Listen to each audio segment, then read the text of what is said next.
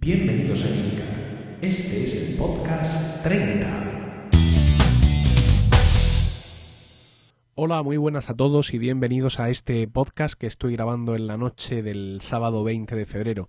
Lo primero es pediros disculpas por mi voz porque estoy saliendo de un resfriado y quizá no presento toda la calidad sonora que debería, pero bueno, he tenido la oportunidad de sentarme a grabar y no he dudado en hacerlo. Vamos a empezar como siempre dando un repaso a las últimas noticias de, de la realidad de este mundo Apple. Cuando en la keynote de presentación del iPad Scott Forstall animó a los programadores a buscar ese nuevo El Dorado que significaba la nueva plataforma, seguro que no se refería a la investigación minuciosa que se está haciendo en el SDK en busca de pistas sobre el interface y las funcionalidades del iPad. De momento no se ha hallado gran cosa, ¿no? Pero bueno, ahí están ofreciendo algunas pistas sobre cómo va a funcionar algunas de las cosas que no explicaron. Eh, por la ausencia de Apple, tristemente, la Macworld Expo de 2010 eh, ha palidecido en el terreno informativo internacional y se ha quedado como un gran evento maquero, pero de repercusiones exclusivamente locales, entendiendo por locales los Estados Unidos, que no es poco local. Y es una pena porque esta, esta Macworld, sin la keynote de Apple, sigue siendo un evento realmente interesante al que peregrinan, como ya he dicho, miles de maqueros americanos cada año. Esperemos que, que no desaparezca porque con ella sería parte de la, de la historia ¿no? de, de, de, esta, de esta compañía. Apple sacó Aperture 3, eh, la actualización de su software profesional de tratamiento fotográfico. Incluye mejoras, mmm, cosas en las que increíblemente iPhoto le había echado delante. Y por otro lado, parece ser que incluye también suficientes novedades desde el punto de vista más técnico profesional como para plantarle cara a Lightroom de, de Adobe de momento Aperture 3 está ahí presidiendo todos los tutoriales, todo el mundo lo, lo quiere probar, yo también lo, lo, lo, estoy probando y bueno, ya veremos cómo, cómo va esta nueva versión. Y luego, pues una vez más, Apple da muestras de su, de su poderío, porque sin siquiera estar oficialmente presente en el Mobile World Congress de Barcelona, todos los movimientos realmente importantes del Congreso fueron como reacción al iPhone y a su modelo de negocio por no hablar de que nombraron a Steve Jobs como personalidad del año, un premio que, según Leona Pelefera, se otorga a las contribuciones de personas individuales, nuevos pensadores que han contribuido al crecimiento y a la convergencia de los móviles durante el año. Casi nada. Por cierto, que hablando del Congreso, no sé si habéis escuchado el penúltimo número del podcast de Comunicando. Eh, en él, José Antonio Gelado entrevista a Albert Cuesta, que es un tío muy interesante, que entre otras cosas aporta un dato brutal sobre el mercado de la telefonía. Dice que Nokia vende tantos móviles como los tres siguientes fabricantes juntos. Mm, que mate un millón de teléfonos al día. Que fabrican más de 400 millones de teléfonos al año y vende uno de cada cuatro smartphones del mundo. La verdad es que mmm, viendo estas cifras uno no se explica por qué se muestran tan inseguros y acobardados ante Apple y se dedican a ponerle pleitos en vez de ignorarlos por completo. La verdad es que la misma, misma, misma pregunta podríamos hacernos de Microsoft y ahí los tenemos. Parece que Apple tiene de alguna manera la habilidad de poner nerviosa la competencia, aun cuando su posición en el mercado sea ínfima respecto a los demás. La no noticia sería la no renovación de la gama MacBook Pro, algo que empieza a poner eh, de los nervios a más de uno, como por ejemplo, por ejemplo a Flavio, Flavio Ginsburg de puromac.com. Y bueno, también está lo de Google Bash, pero de eso vamos a hablar al final del podcast. Un podcast en el que vamos a tratar como tema principal el falso mito del sistema de archivos y su ausencia, al parecer, en el iPad. Luego tendremos la sección de switchers, la historia maquera y terminaremos con la sección blogosfera, donde hablaremos del podcast Burbuja X, de, como ya he dicho, Google Bash y mm, de algunas cosas de este blog y podcast eh, al que estáis teniendo el detalle de escuchar. Bueno, pues sin más, empezamos. Bueno, como ya hemos dicho, el tema del día va a ser el falso mito del sistema de archivos. Vamos a hablar de, del sistema de archivos, sobre todo a colación con su inclusión o no inclusión dentro de, del iPad. Durante estas semanas han arreciado las críticas contra el iPad, ¿no? Lo que principalmente se le achaca es haberse quedado a medio camino, no terminar de ser un portátil, cosa que algunos sin embargo vemos que es su principal virtud, por su facilidad de uso. Y esta excesiva facilidad es denominada por sus críticos simpleza y sirve como herramienta de ataque. Incluso ha sido nominado a, uno de estos premios fiasco, ¿no? Lo cual me parece pues el colofón a una serie de críticas tremendas que se le están haciendo a un producto que todavía realmente no, no ha salido al mercado. En este sentido, un, lector del blog, Antonio Sol, me envía un email del cual quiero leeros un extracto. El email se llama ¿Pero qué les pasa a los maqueros? Y, dice así el, el texto que os quiero leer. El caso es que creo que hay maqueros que se han vuelto locos con tanta crítica al iPad, y después de oír varios podcasts con opiniones semejantes, ya pienso que ha nacido un nuevo usuario, el fanboy inmerso, el que critica sin tener en cuenta que Apple es una empresa que dirige sus productos al mayor mercado posible y esperando obtener el mayor retorno con lo ya invertido. Bien, pues creo que Antonio da eh, precisamente la clave de lo que es el iPad. Es decir, Apple ha estimado eh, qué target puede tener este producto y ha pensado que el mayor target que le sale es un público que busca simpleza y productividad a la vez. Y mm, hasta la fecha no se han equivocado. Quiero decir, eh, creo que ya lo comenté, en, no sé si en el Epic Podcast o en el Podcast 29, que todas las decisiones que han tomado de este estilo al final les han salido bien. Entonces, pues, mmm, quiero decir, se están jugando ellos su dinero. Es, es, Apple la que hace la, la, apuesta, no, no nosotros, no cada uno de nosotros. Vamos a dejarlos a ver qué, qué es lo que hacen. Y en ese sentido, en ese sentido de, ir hacia un público que busca la simpleza y la efectividad y la productividad, aparece el tema del sistema de archivos. Si tenemos iWork, pues se supone que podemos crear archivos de iWork, ¿no? Y efectivamente en la demo que hizo que hizo Phil Schiller se ve como cuando entramos a, a Keynote, por ejemplo, para iPad, lo primero que vemos son los archivos que hemos creado nosotros. Con lo cual parece que llevan, digamos que cada aplicación va a llevar sus propios archivos embebidos ahí, ¿no? Bien, pues efectivamente no va a llevar un sistema de archivos general, ¿no? Un Finder eh, para todo el iPad, sino que cada aplicación tendrá contenido dentro de sí, pues los archivos que se creen con ella o que se sincronicen, porque a raíz de esa búsqueda insistente en el SDK, sabemos que de alguna manera, aunque no sabemos cómo, se va a poder sincronizar. Ahora hablamos de eso. En este sentido, el sistema de archivos hubo una afirmación de Pedro Aznar en el Epic Tablet Podcast que me quedé con ganas de rebatir al igual que seguro que muchas de las cosas que yo dije, pues él hubiera querido rebatírmelas, pero bueno, no, no había tiempo para todo. Pedro comentaba que, bueno, que el, en esta época, digamos, actual que vivimos, hay mucha gente que tiene trabajos administrativos y que desarrolla su trabajo enfrente de un ordenador, que está muy acostumbrada a manejar Word, Excel o cualquier otro programa y que está acostumbrada de sobra, pues eso, a navegar por carpetas de documentos buscando el documento que quieren y abrirlo.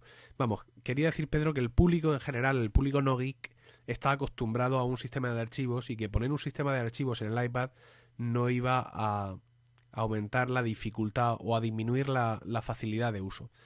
Y Pedro está muy equivocado. Mm, quiero decir, yo tengo trato con, con, mucha de esa gente normal, estándar, no solo amigos y familiares, sino también mis compañeros de trabajo, ¿no? Yo en el trabajo he desarrollado la labor de pringado informático durante muchísimos años, una labor que a Dios gracias ahora ya toca su fin porque han contratado unos informáticos que lo son, no como yo que no lo soy, y que ya están tomando los mandos de la nave, ¿no? Pero en ese sentido sé muy bien lo que la gente eh, Mm, trabaja o controla, tanto compañeros de trabajo como familiares. Es decir, la gente sabe lo que hace, punto y final. A mí me ha pasado muchas veces tener que compartir un documento con algún compañero, un documento que por algún misterio mm, extraño no lo tenía en la red, y cuando le he preguntado dónde lo tienes para que me lo copie, me ha respondido, yo eso lo tengo en el Word. No, hombre, sí, que es que es un documento de Word, ya lo sé, pero, pero que dónde está. No, no, no, en el Word. Entonces van, se meten al Word, le dan a abrir sale la ventana y efectivamente dice, ¿ves? Aquí está, en el Word. No, no está en el Word, está en mi documento. Lo que pasa es que el Word se te abre directamente ahí y tú lo ves. No, no, no, no, yo lo tengo en el Word. Y dice, ahora verás. Entonces se va al Excel, abre el Excel y dice, ¿ves cómo aquí no está? Porque aquí tengo otras cosas. Bien, pues esta escena es un ejemplo de cómo entiende la gente, en general, desde mi punto de vista, el sistema de, mm, de archivos.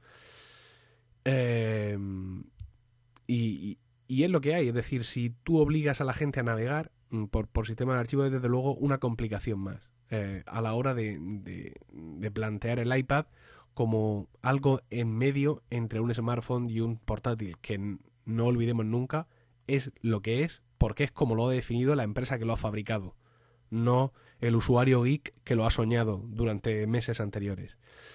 Mm, respecto al sistema de archivos, que podría ser útil, es decir, no ya necesario, sino útil, pues podría serlo. Seguro que a usuarios más avezados con un control de lo que es un sistema de archivos, pues le vendría muy bien. Aunque la gente se acostumbra muy fácil a la, a la facilidad de las cosas. Os pongo un ejemplo, mi mujer. Mi mujer está trabajando por su cuenta desde abril y usa un Mac en el trabajo, nuestro iMac de 17 pulgadas. Y mm, aunque lo tiene todo, digamos, todo bien montado en ese sentido, todo preparado, tiene todos sus documentos en Dropbox, pero le cuesta horrores mantener una, mínima organización en, en, en, esos archivos. Es decir, básicamente tiene un, directorio donde están todos sus documentos ahí amontonados. Y yo le digo, mira nena, que es mejor que abras carpetas por clientes, que te organices. Y ella me dice que sí, que ya lo sabe, que sería mucho mejor, pero que como tiene eh, Spotlight, pues realmente le da igual dónde estén las cosas.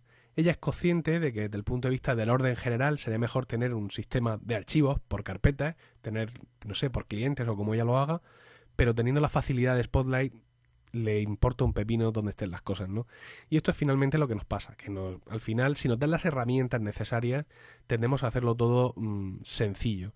Desde luego, si mi mujer no trabajara con un ordenador que tiene Spotlight, ya se habría hecho sus carpetas y sus subdirectorios y todo, porque si no, no habría tenido manera humana de sobrevivir, ¿no? Pero bueno, mmm, decía todo esto porque es muy posible que de cara a un futuro pues se animen, ¿no? Incluso, oye, lo mismo en marzo, ¿no? Lo están terminando de cocinar y hay un sistema de archivos. No sé cómo lo harán. Yo no lo veo necesario. Eh, pero seguro que lo hacen bien. Porque esta gente Apple se mueve muy, muy, muy lentos.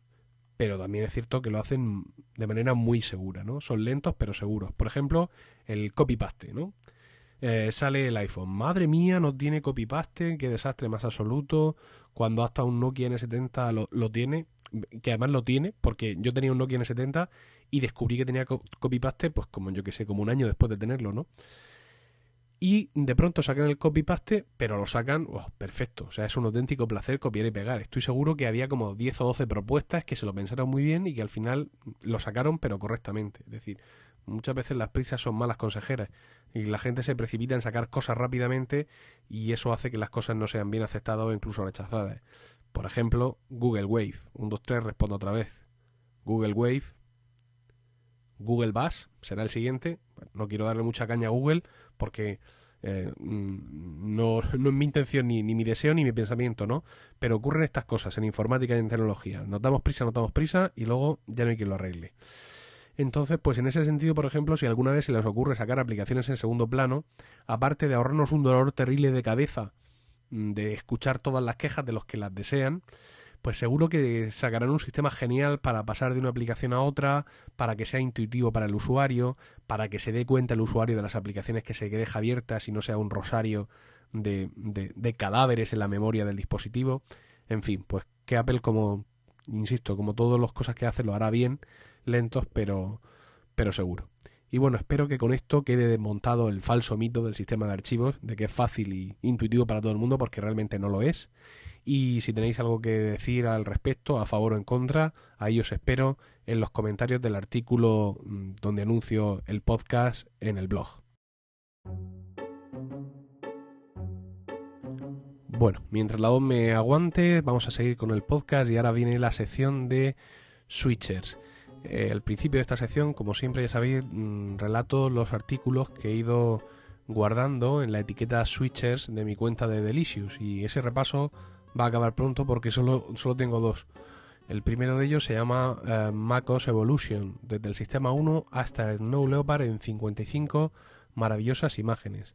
Es un artículo de un blog que se llama francescomugnai.com.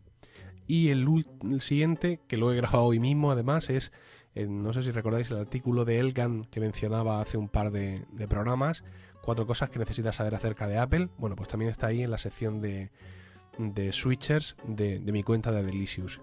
Y hablando de switchers, ¿sabes más que un switcher de primer año?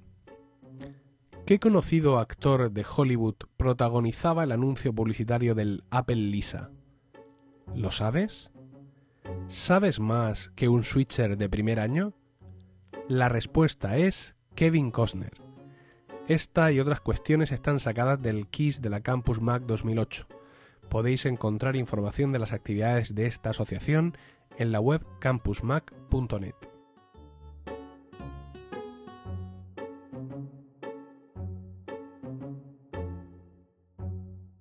La historia maquera de hoy nos la envía Miquel desde Cuenca y dice así. Hola Emilcar. Me inicié en esto del MAC a principios de 1997 cuando empecé a salir con una joven y bella diseñadora murciana que cursaba Bellas Artes en Cuenca. Aquellos ordenadores de la manzanita y aquel Silicon Graphics no eran un prodigio de popularidad, pero tenían algo que el Windows 95 de casa no tenía. Funcionaban siempre y apenas se colgaban, en comparación, claro. Eran carísimos y solo servían para diseño gráfico y cuatro programas más. Yo aprendí a navegar por Internet con Netscape, pero ya me habían atrapado. Del G3 de la diseñadora pasamos a un Mac Pro G4 que tenía hasta DVD. ¡Qué tiempos! Tanto en Cuenca como en Yecla, los maqueros entonces éramos pocos pocos. El servicio de publicaciones de la Diputación de Cuenca y su técnico Jonathan eran de los pocos que conocíamos fuera de la facultad. Y claro, al no haber casi nada en el Internet de entonces, y que era muy caro para dos jóvenes principiantes, no quedaba más remedio que aprender de todo por nuestra cuenta. Ya en solitario llegó el iMac G5, plano, blanquito y exclusivo. Nadie se creía que no tenía torre, y ese iPod de cuarta generación. Con ellos llegó algo que me devolvería a la actualidad del Mac, los podcasts. Primero empecé con Flavio y Fede del imprescindible Puro Mac, después Emilcar y sus leyes del podcasting, y como no, Macniacos, José y Valen, los podcasts a otro ritmo. Después llegaron otros muchos, Necesito un arma, Territory Mac, etc., siendo eCharlas mi última gran incorporación, con PH Rock y Mael que casi nos incluyen como amigos en sus charlas. A todos gracias, gracias por devolverme la ilusión en los Macs y todo lo que les rodea, y así hacer que ahora esté de nuevo más que al día en lo que hace años fue mi hobby y ahora vuelve a serlo. Espero poder invitaros algún día a unas cervezas en modo de pago simbólico de todos vuestros esfuerzos. Por mi trabajo tengo que hacer cientos de kilómetros al mes y gracias a vosotros siempre tengo unos pasajeros de excepción que me van haciendo compañía y enseñándome cosas de esos cacharros nuestros. Ya veis, ¿quién lo diría? Currándome un mini blog propio con un título inspirado en esas reuniones de Milcar en Murcia que tanta envidia nos dan a algunos. imaxambeers.blogspot.com Va por vosotros esta entrada en espera del Max Beers que compartamos. Espero que pronto. Bueno, Miquel, pues muchas gracias por tus palabras. Más que una historia maquera, es una historia maquera y podcastera y por eso la he querido traer al programa. Te quiero dar las gracias en nombre de mis compañeros podcasters y del mío propio por, tus palabras. Es un placer. Sabemos que realmente pues todo esto que grabamos eh, entretiene, que es el objetivo principal y sobre todo pues a veces es de tanta utilidad para pasar ratos muertos.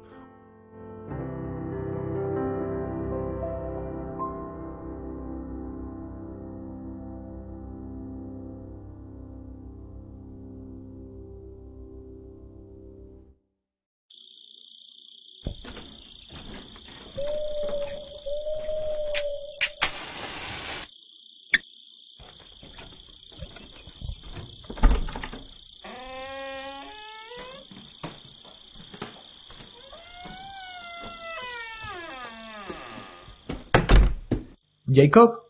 Sí. Jacob, estás aquí. Tengo un montón de dudas. ¿Qué es la estatua de cuatro dedos? ¿Quiénes son los otros? ¿Qué es el templo? ¿Por qué Richard no envejece y de dónde saca su sombra de ojos?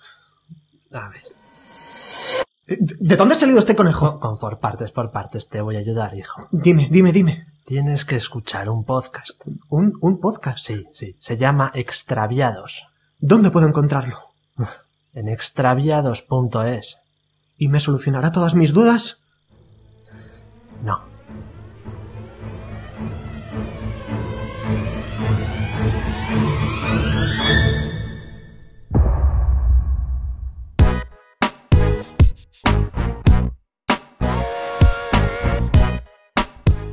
Bueno, parece que la voz me va a dar para terminar el podcast, sobre todo porque me está quedando corto. No creo que hubiera sido capaz de grabar uno de duración normal de 40 minutos.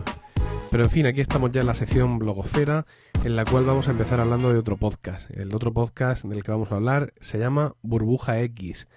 Y a estas alturas, seguramente, si estás un poco metido en el mundo del podcasting, ya sabrás que Burbuja X es un podcast porno, tal cual como suena, sin ambagajes. Es un podcast, es un proyecto de Rafael Vargas, Machuca, un caballero bien conocido en el mundo de la blogosfera y en el mundo Mac.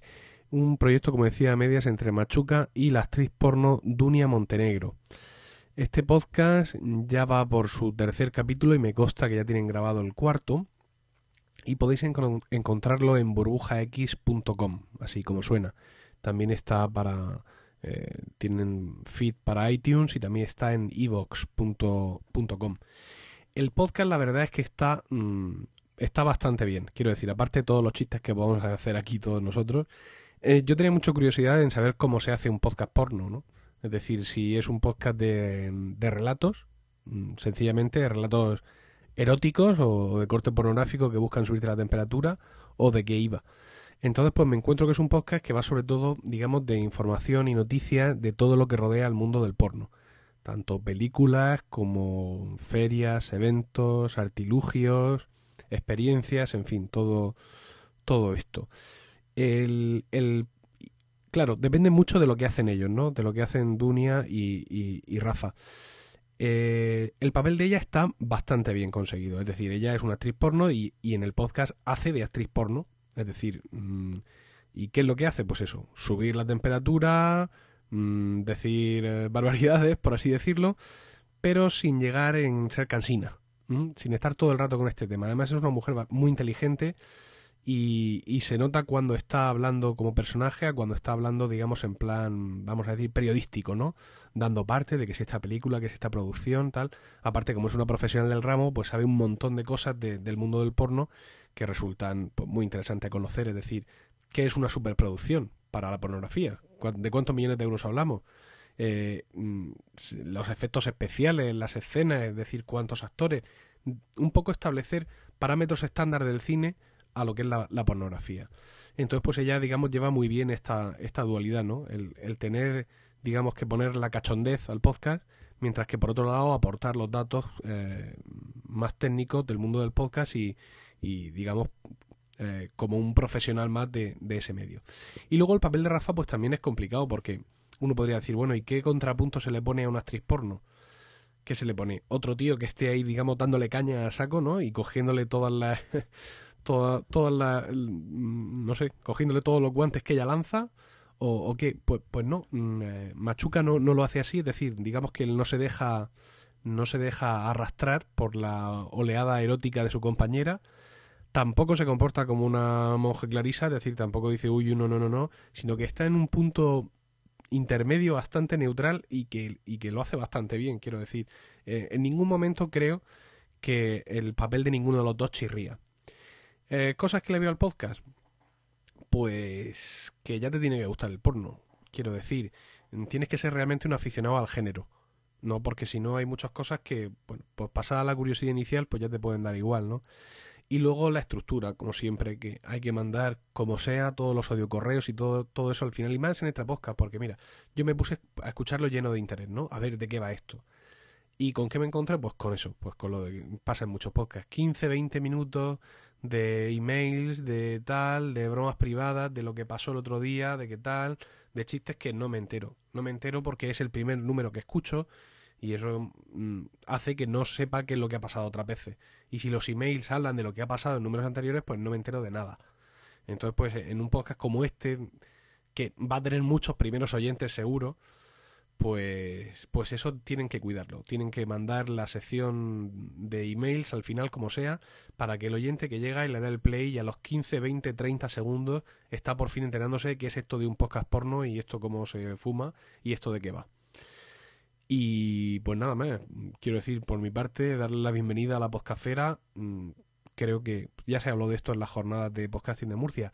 Hace falta ampliar muchísimo la temática de los podcasts para que el medio llegue realmente a la gente. De hecho, incluso Rafa Osuna, en la mesa redonda final de, de la jornada de podcasting, pedía un podcast porno, ¿no? augurando que como el porno es lo que da dinero en internet, que seguro que un podcast porno pues tenía, seguro que lo petaba, vamos. Bueno, pues aquí está este podcast, burbujax.com con Dunia Montenegro y, Machuca. Os lo recomiendo, tanto si os gusta el porno como si, bueno, si no os desagrada, por lo menos escuchadlo una vez eh, para saciar vuestro interés y ver, pues, eso, cómo se plantea mm, un podcast porno, que es una cosa pues medio curiosa de, de- de escuchar. Mi, insisto, mi enhorabuena por el trabajo que han hecho y que sigan en esa línea. Aquí en el número 4 entrevistan a, a otra actriz porno, a Rebeca Linares. Y bueno, por cierto, se me olvidó decir, en el número que yo escuché tenían una invitada que es Ari, de una podcaster que se llama Ari, que es de, de Podzap. Y la verdad es que, bueno, aguantó, aguantó bien, ¿no? El, porque claro, estar allí en aquel ambiente, ¿no? En aquel ambiente de complicidad porno que se crea entre Dunia y Machuca, pues tú estar en medio, pues te puedes sonrojar eh, podcastféricamente hablando, ¿no? Pero Ari la verdad es que también estuvo, aguantó bien, bien el tirón. Entonces, bueno, a ver este capítulo 4 en el que traen a Rebeca Linares, actriz porno también. Y insisto, mis felicidades a todo el equipo de Burbuja X, que técnicamente además es, impecable. Y ánimo con este proyecto tan, tan interesante. Un proyecto también muy interesante es sin duda Google Bus. Google Bus, que es una de las novedades que, que han acontecido en Internet en las últimas semanas.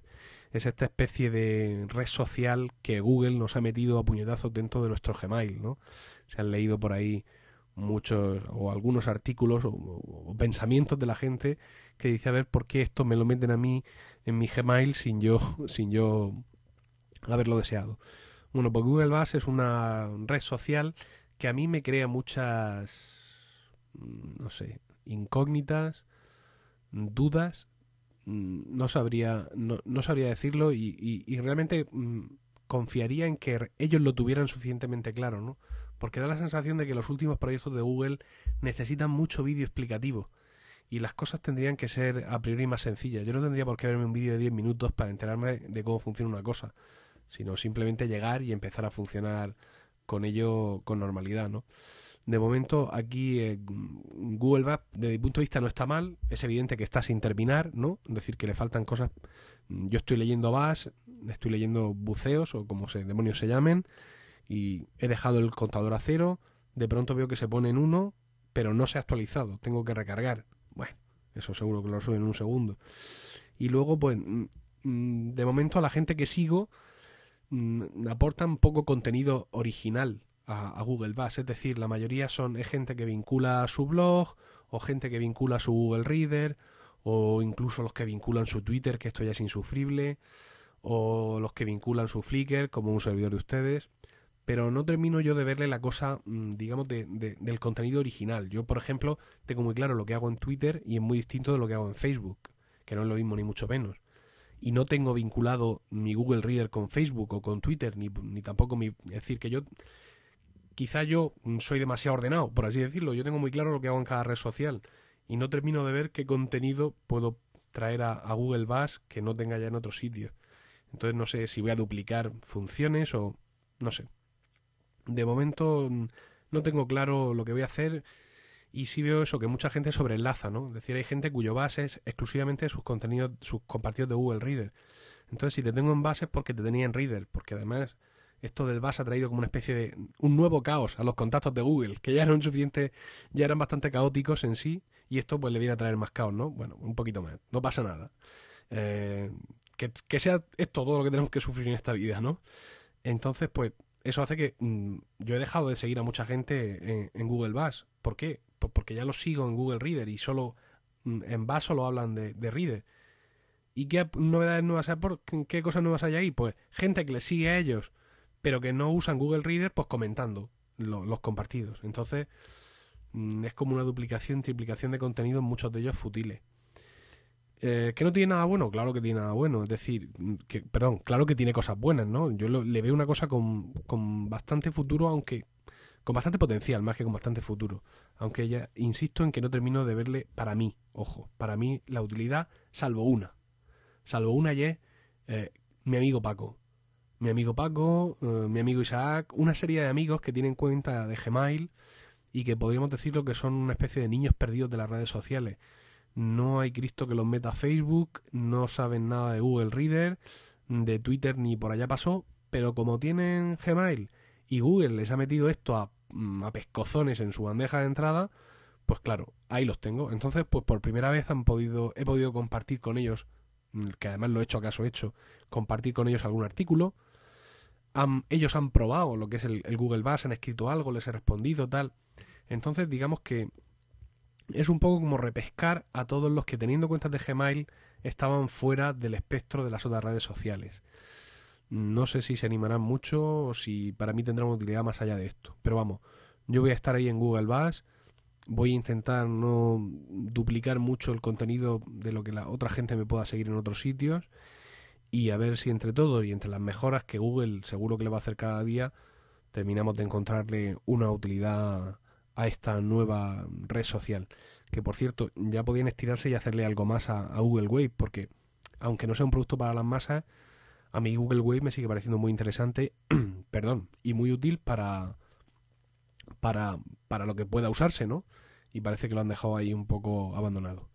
Y bueno, lo que sí abandono yo ya es este podcast porque la voz eh, no me da más de sí literalmente. Eh, ya la garganta la tengo agotadísima. De hecho, voy a hacer una micropausa porque o bebo agua o no puedo ni despedir esto. Un segundo. Bueno, ya estoy aquí con un poco de agua en la garganta y creo que sí voy a poder concluir el podcast.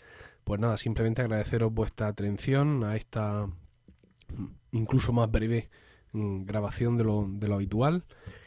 Y, nada más, contaros algunas cosas del blog. Estoy haciendo algunos reajustes en la plantilla y algunas funcionalidades nuevas. Eh, mm, pronto va a haber mm, una zona especial de suscripción donde voy a ofrecer un doble feed, uno para el archivo enriquecido habitual y otro para los que quieran suscribirse en MP3. Esa suscripción de MP3 será a través de iVoox, para el portal de podcasting iVoox.com, para el cual voy a hacer una versión especial en MP3 de cada capítulo. Y bueno, aunque nunca os suelo pedir cosas, pero sí os pediría esta vez que si os gusta el, podcast, este podcast, este capítulo, algún capítulo en concreto o el podcast general, sí os pediría que, fueras que fuerais a iTunes o a iVox.com a dejar vuestro comentario para así pues ganar que el podcast gane un poco más de visibilidad en estas plataformas de, de podcasting. Bueno, pues nada más, creo que nos seguimos viendo en el blog. Insisto, muchísimas gracias por vuestro tiempo en escuchar este podcast y hasta el próximo. Stay hungry, stay foolish. Thank you all very much.